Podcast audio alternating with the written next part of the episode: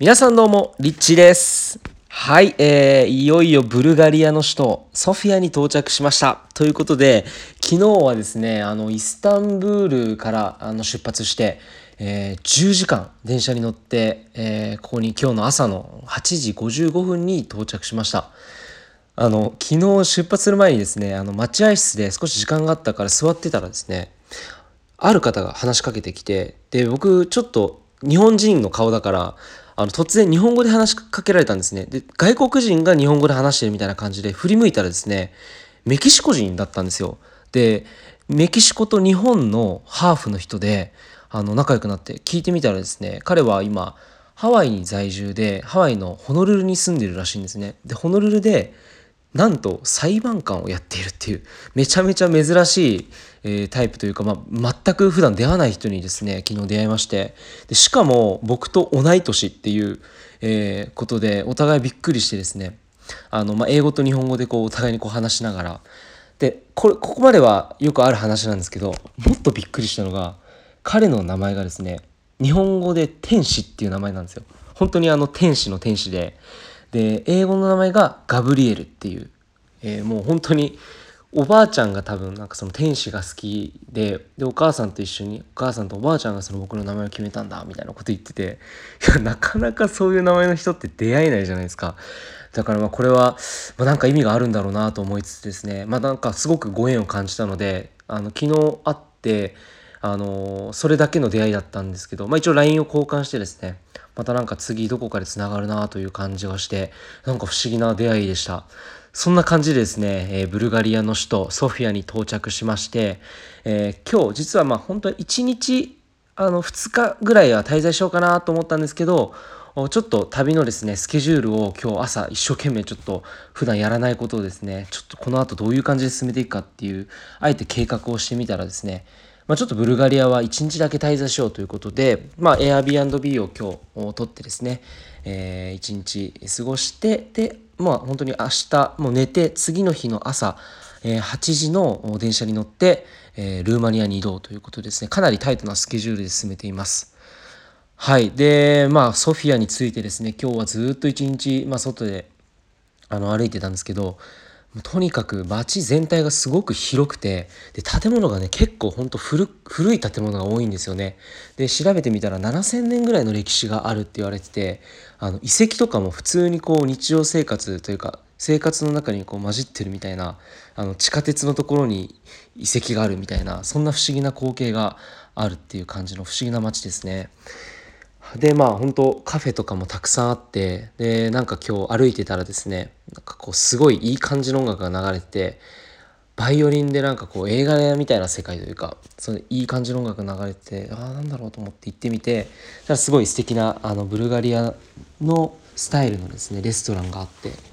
でまあそこでちょっとあまり普段はお酒飲まないんですけど、まあ、せっかく満月っていうのと、まあ、ちょっとすごい気持ちがですねなんかすごいワクワクしてたので、まあ、自分とこう乾杯っていう感じで、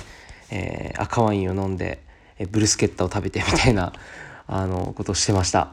でブルガリアの物価もかなり安くて例えばなんだろうあのスニッカーズとかコンビニ売ってるのってあるじゃないですか。120円とかで日本だったら。こっちだと60円とか70円ぐらいで買えるんですよね。あと水とかもほんと30円とかで買えるっていう感じで。あのランチも今日食べてランチのセットまあセットって言ってもそんなにいっぱいあるわけじゃなくて、えースープとあと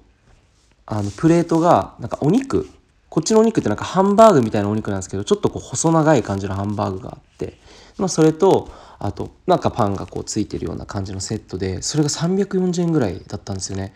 でスープがもうめちゃめちゃ美味しくてもうブルガリアの料理本当なんか多分全部美味しいんじゃないかっていうぐらいその最初のランチの衝撃が大きかったっていう。えーあんまりちょっと滞在今回できないのでまた、まあ、いつかまたこのブルガリアのソフィアに来た時にはいろんな食べ物をちょっと食べてみたいなと思います。えーということですね今日はあのーちょっと話 前置きが長く前置きというか旅の話が長くなっちゃったんですけど今日最後にですね、えー成功者に共通している〇〇ということについてお話ししていきたいと思います。で、まあ、成功者って言っても、まあ、どういう人かっていうと、まあ、仕事でうまくこう本当にあの成し遂げてあの社会的にすごく著名的な活動をしている人とかですねあとはその、まあ、ビジネスを本当に成功している人とか、まあ、その身近で結構こう出会っている人の中で結構こう近くで観察しているとですね彼らに共通していることがあるなっていうふうに思ったんですね。でそれは何かっていうとですね、まあ、その〇〇っていうのが、まあ、習慣なんですよ。あの習慣彼らは本当に習慣コツコツコツコツまあそのルーティーンでこう日常的に毎日こうこなしているものが必ずあるんですよね。で例えばあの、まあ、ビジネスで自分発信の仕事だったりとかすると毎日こう SNS を更新していたりとか例えばまあ本当にブログのブロガーのトップの人とかになると僕の知り合いでもあの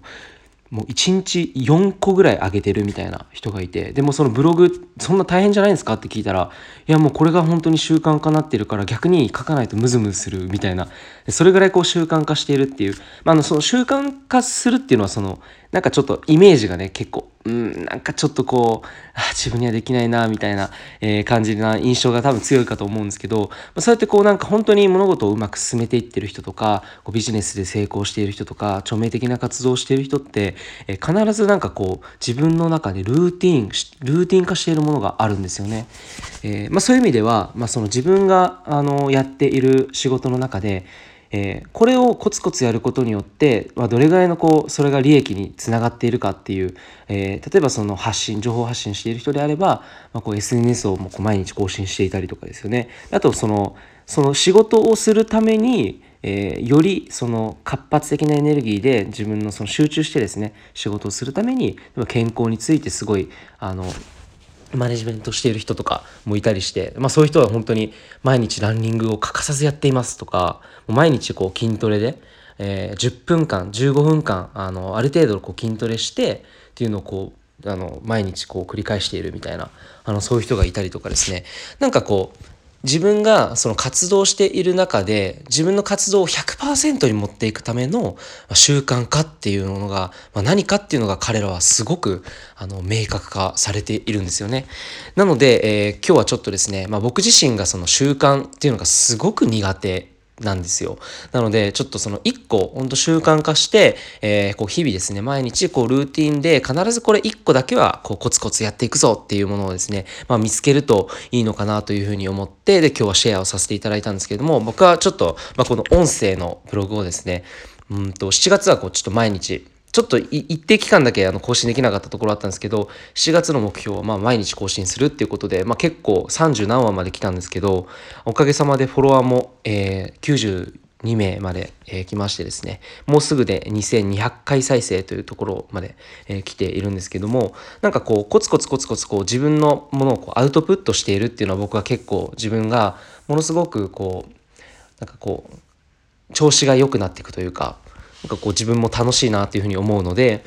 これをですね、ちょっと習慣化していけたらいいなと思ってます。あとですね、まあちょっと YouTube ですね。YouTube ちょっとスタートすると言いつつ、なかなか本当に、あれかなり編集とか時間がかかるんですよ。だから、こう、旅とかも結構忙しくなってると、もう全然 YouTube 更新できていなかったので、えー、ちょっと気持ちを改めてですね、えー、僕の目標として、まあ週に1回はこう YouTube の動画をえー、更新していけるようにちょっと頑張ろうと思います。えー、ということで、僕の習慣化、ちょっと決めたことは、えー、こう、毎日音声のブログをこちらのヒマラヤで、ヒマラヤで、えー、アップしていって、YouTube の方は週に1回アップロードしていくと。いう感じですね、えちょっと新しい自分になろうと、新しい自分にちょっとワクワクしてきました。え、ということで、まあこんな感じでなんかこうコツコツ自分がまできること、まあ最低限ほんとちっちゃなステップでもいいと思います。例えば朝起きたら毎日欠かさず、え、最初に起きたらもう水を一杯飲むとかですね。まこれは健康ルーティンですごくいいと思いますし、え、例えばジョギングをこう毎